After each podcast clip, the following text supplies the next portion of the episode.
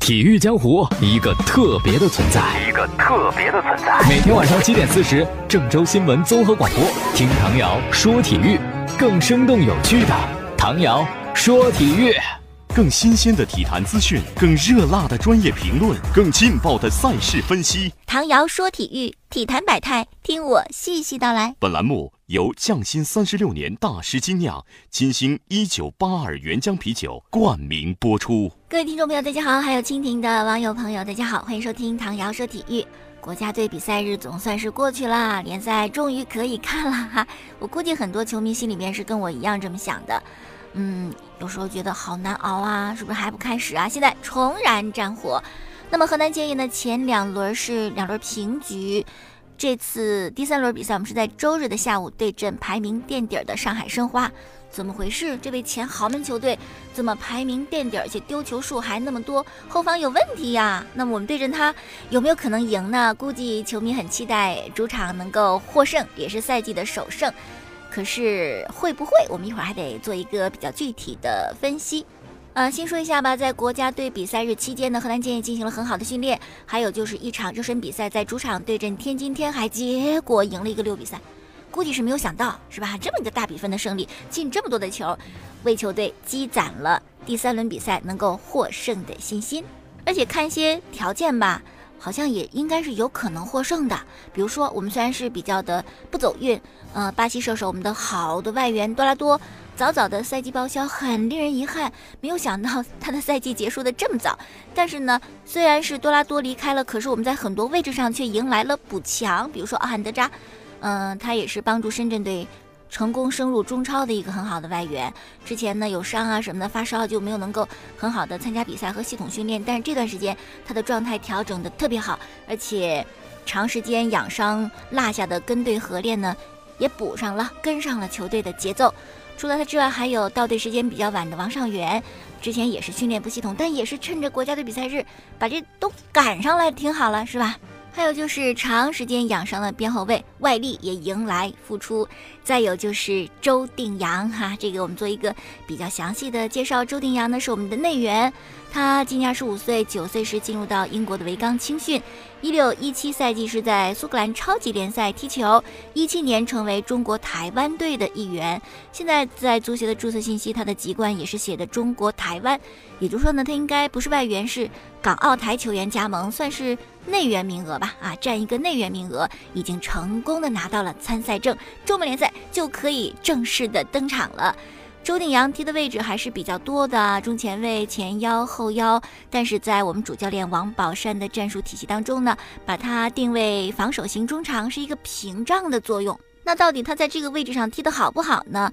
跟天津天海的热身赛，他就是和王上元、冯卓毅搭档三后腰，哎，还不错。那这要这样的话呢，伊沃就可以在以后的联赛当中放下防守的重担啊，一会儿得攻，一会儿得防，太操心了。放下防守的这个任务之后呢，更多精力就可以投入到进攻当中，使我们的锋线这矛也会显得更加锋利，也使我们在以后联赛当中想要获胜多一分底气。下面就得了解对手了。上海申花最大的变化呢，就是更换了主教练，是来自西班牙的弗洛雷斯。演员方面呢，上赛季中超的银靴伊哈洛加盟申花，这个应该是对他们锋线强有力的补充。还有就是很重要的一名规划球员钱加鹏国脚钱杰，这这多音字儿啊，就是给东西给你东西的给，是念钱杰给呢，还是钱杰给呢？因为他也可以念给予你哈，给予什么的。呃，我们就念他钱杰给吧。他加蓬的名字叫做恩杜姆布，曾经代表加蓬出战过伦敦奥运会啊，在后腰上能力非常的突出，也顺利拿到了中国国际一名规划球员。间歇期的时候呢，申花跟申鑫打一场热身比赛，钱杰给作为主力和莫雷诺搭档中场，效果也还挺好。从整体实力看呢，有众多大牌坐镇的申花应该是。强于建业，可是自打老帅曼萨诺离开以后，近两年申花是屡屡换帅，可是换一次也不成功，换一次也不成功，一直没有把球队捏合成型，被贴上了伪强队的标签，看似很好，也是前豪门，但就是不怎么赢，成绩很一般。那么今年呢，弗雷斯对于申花的改造也不算成功。肯定不成功了。前两轮两连败，丢掉六个球，那怎么能够算成功呢？积分榜还垫底儿。所以申花呢这场比赛也是很紧张啊，因为真的输不起了，再输可怎么办？不过这个东西又是一个两方面的，一方面好像啊两连败丢六个球，说明这个队很弱很菜，我们可以怎么怎么样。但是作为伪豪门前豪门的球队，两连败啊输不起，有时候特别怕迎战输不起的球队，没准他就怎么怎么样，被逼出了无限的潜力。所以我们觉得还应该很好的应对和深化这场比赛，千万不要因为主场因为我们的这个兵强马壮，而对方呢两连败就如何如何，要认真的对待比赛，期待着主场能够获得胜利。再说说恒大球员韦世豪，中国杯上恶意犯规，造成了乌兹别克斯坦球员舒库罗夫的骨折。恒大俱乐部呢对他禁赛一个月的处罚，开不开除呢？看看你的表现。而足协国家队方面还没有给予他处罚，但这个消息哗传到了乌兹别克斯坦之后呢，舒库罗夫在他的个人推特上竟然给韦世豪求情，希望恒大减轻对韦世豪的处罚。舒库罗夫在他的推特上是这么写的：过去一两天我非常的低落，因为我的受伤，无法和队友一起并肩作战了。那么这个时候呢，我也感谢我的朋友，因为你们的帮助，我心情好了很多。当我听说韦世豪被处罚，我很难过啊，因为我是一个有野心的球员，我特别想踢球，我很明白踢不上球是一种怎样的感觉。作为职业球员，在比赛中激烈的对抗是很常见的，所以我接受了韦世豪的道歉。如果可以的话，我请求恒大尽可能的减轻对韦世豪的处罚。有时候啊，就是怕比较，人一比人呐，就知道哈，舒库罗夫心地挺善良，是一好人。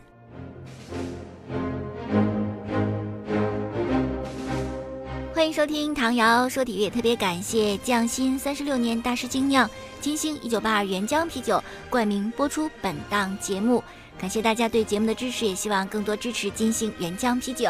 好，下面呢说一说国足主教练吧，从卡纳瓦罗说要。兼这个国足主帅，我们就知道迟早有那么一天，他只能是担任一个职务，要不然恒大，要不然国家队主教练，不可能一肩挑的。呃，结果现在果然有一个消息了，是英国媒体透露的，说是广州恒大计划签纽卡斯尔的主教练贝尼特斯，哦，就是贝大师，哈哈，呃，因为迟早卡纳瓦罗得离开嘛，啊，作为一个替代的人选。贝尼特斯跟纽卡斯尔的合同是今年六月份结束，双方还没有续约，所以说这事儿也许有可能。贝尼特斯呢，绰号贝大师，好像应该还不错，也执教过很多强队，利物浦啊、切尔西啊、国际米兰、皇家马德里。但是在豪门球队当中，他的战绩并不是特别好吧？零五年获得过欧冠的奖杯，其他好像也没什么啊。贝大师，贝大师，其实有时候感觉名不副实。那么再看一个人啊，称之为球王，这个是不是名副其实呢？在中国的球员当中，应该也算是佼佼者啊。他就是吴磊，加盟到西甲的西班牙人队，所在的地方呢是西班牙的加泰罗尼亚大区。那在这个大区呢，有一支鼎鼎有名的球队，就是曾经的宇宙队巴塞罗那。西班牙人每年最起码两次要对阵巴塞罗那，因为联赛嘛，主客场制是吧？好巧不巧，这个周末呢，就是他们客场对阵巴萨的比赛。比赛是在那么漂亮的诺坎普进行，而且这次的加泰罗尼亚德比不一样了，除了有梅西之外呢，还有吴磊，我们称之为“五球王”的这位，目前应该算是中国最好的球员之一，也算是留洋比较成功的一位球员。哎呀，吴磊对阵梅西，或者梅西对阵吴磊，这个事儿被西班牙炒的那叫一个热闹。实体的头版并排放吴磊、梅西的头像，题目就是“中国为之疯狂”，说有几千万的中国球迷期待着要看这场比赛。还有一些媒体说的是这样的话啊，梅西要在主场迎战吴磊啦，这话我都听不出来谁的知名度更高，谁的水准更高呢？又因为比赛时间是北京时间的晚上十一点十五分，这个比之前我们看西甲啊更多的比赛时间凌晨三点、凌晨四点，那好太多了，所以可能会有极高的收视率。主要得感谢中国球迷。呃，这场比赛呢，很多球迷就特别期待，因为希望吴磊能够进球，甚至可以战胜梅西所率领的巴塞罗那，甚至比梅西表现还要好。可以理解这种心情吧？但是我觉得还是要注重现实哈。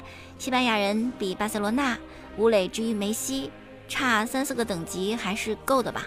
啊，我觉得，嗯，我们可以给我们的球员加油，希望他有更好的表现，期待看到他西甲的首粒进球，但是别吹得太离谱，这不就叫捧杀了吗？而且你这边说着啊，肯定会碾压梅西的，比梅西的表现还好的，怎么怎么样？其实人家巴塞罗那那方面根本都没有特别看重这场比赛，恐怕就不会派全主力上场，尤其梅西估计就休息了啊？为什么呢？我们来分析一下。呃，国际比赛日结束以后，巴萨首场联赛就对阵西班牙人，这一个比较弱的球队了。而他在以后的赛事当中，十八天的时间里，六场，平均三天一场，还有两场对曼联的欧冠，肯定得有所舍弃吧？你每个比赛都是派全主力，那怎么撑得住？所以说呢，这么一扒拉一扒拉，也就是对西班牙人，还有一场是。对哪个弱队？哎，就这两场能够有轮换的机会，其他可就都不敢轮换了。所以说这场比赛呢，梅西也好，或者其他一些主力也好，恐怕是不会上场的，必须得平稳度过这段魔鬼赛程。么巴塞罗那呢，首发级别的球员一共十五个人。其中，特尔斯根、皮克、阿尔巴、布斯克茨、拉基蒂奇、梅西、萨雷斯，这个地位不可动摇啊，扎扎实实的首发。而罗贝托、塞梅多、朗格莱、姆蒂蒂、阿图尔、比达尔、登贝莱、库蒂尼奥呢，是介于主力和替补之间。而刚才我们介绍的这十八天的时间里，六场比赛用来轮换的，也就是。对西班牙人和对韦斯卡，就刚才咱们说那个也是一个弱队哈，只有这两支球队适合轮换，其他的都不敢。所以说，你觉得这场比赛会全主力吗？有伤的梅西会刚刚康复就上场或带伤上场吗？即使上场，他也不会使劲踢，不会尽全力啊，就是热热身呗，保持保持状态。所以这场比赛呢，大家也不要啊期待的，好像真的就特别火星撞地球。中国球迷是啊给吴磊加油，但巴萨那方面。是吧？这就是一场特别平常的比赛了，完全可以理解梅西要轮换，因为年纪毕竟过了三十三十一了，还有伤，刚刚康复就得休息。你看 C 罗欧冠没怎么着，呢就肌肉拉伤了，他多锻炼身体啊，多注重这个自己的体能啊，可是挡不住岁月，终究三十四还是老了。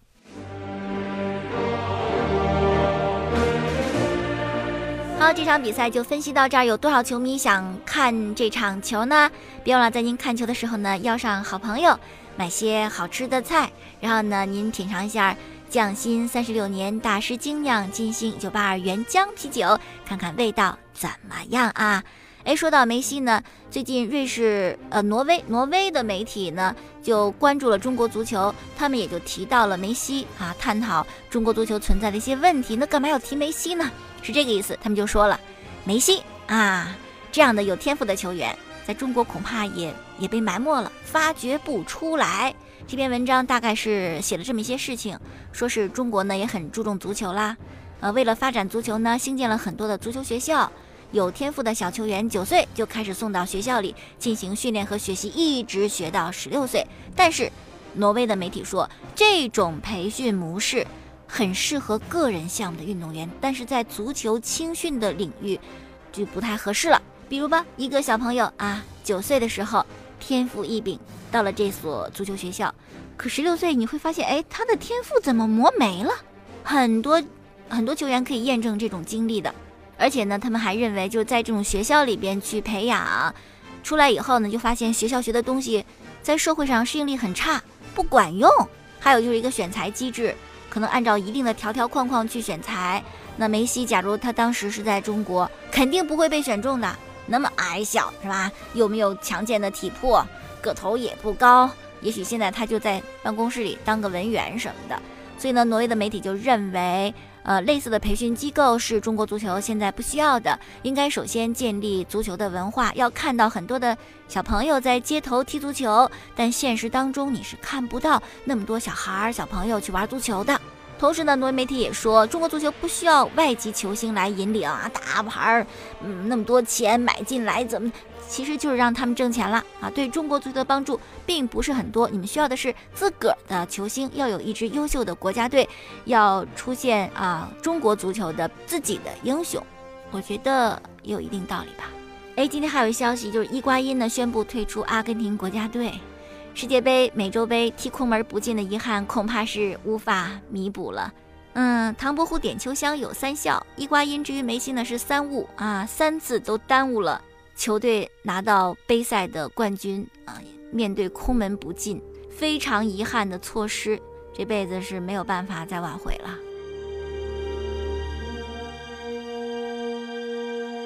当然，阿根廷队美洲杯、世界杯上没有能够夺冠，肯定不能全是因为伊瓜因那脚空门不进，对吧？很多方面的原因，整个球队的原因。可是这三次错失，应该是会让伊瓜因印象非常的深刻，也许他心中的很难以弥补的遗憾。好，最后呢说一说皮克，巴塞罗那的后卫，他呢是在加泰罗尼亚这个地区呢，属于名门望族啊，家世非常的好，所以呢就是那种很高傲啊。很自信啊，甚至很自大，就跟科比差不多。科比其实也是他的父亲母亲不错啊，工作什么都挺好的，不像像艾弗森呐，就是在那种底层出来的，他就也是非常的高傲自信，要不然不会说那种话嘛，是吧？你留着我的签名吧，总有一天是吧？我得是大球星，你拿我的签名可以卖钱什么？上中学的时候这样对他的同学说。那么最近呢，皮克就参加一档娱乐节目，呃，问些问题，他的回答就特别的脱口秀，非常好玩儿。啊，有这个记者就问到和队友之间啊，说说梅西，他说：“哎呦，梅西是我认识的最好的段子手之一呀。梅西有那么搞笑吗？不是经常都不好意思说话，都不怎么开口吗？啊，另外呢，有那主持人问皮克说：你有多少钱？你家世很好嘛，是吧？太太夏奇拉，拉丁美洲著名的歌手，你有多少钱？”皮克呢？因为马上要和西班牙人进行比赛，就把人家这个球队给扯上了，说我我挣的钱比西班牙人队今年的预算还要多，这样黑不好吧？踢球之前攒攒人品啊！好了，那今天就到这儿，感谢大家收听。过去节目录音呢是在蜻蜓 FM 上搜索“唐瑶说球”，每天晚间七点四十关注郑州新闻综合广播播出本档节目，微信公众号搜索“唐瑶说体育”。明天我们再见。更新鲜的体坛资讯，更热辣的专业评论，更劲爆的赛事分析。唐瑶说体育，体坛百态，听我细细道来。本栏目由匠心三十六年大师精酿金星一九八二原浆啤酒冠名播出。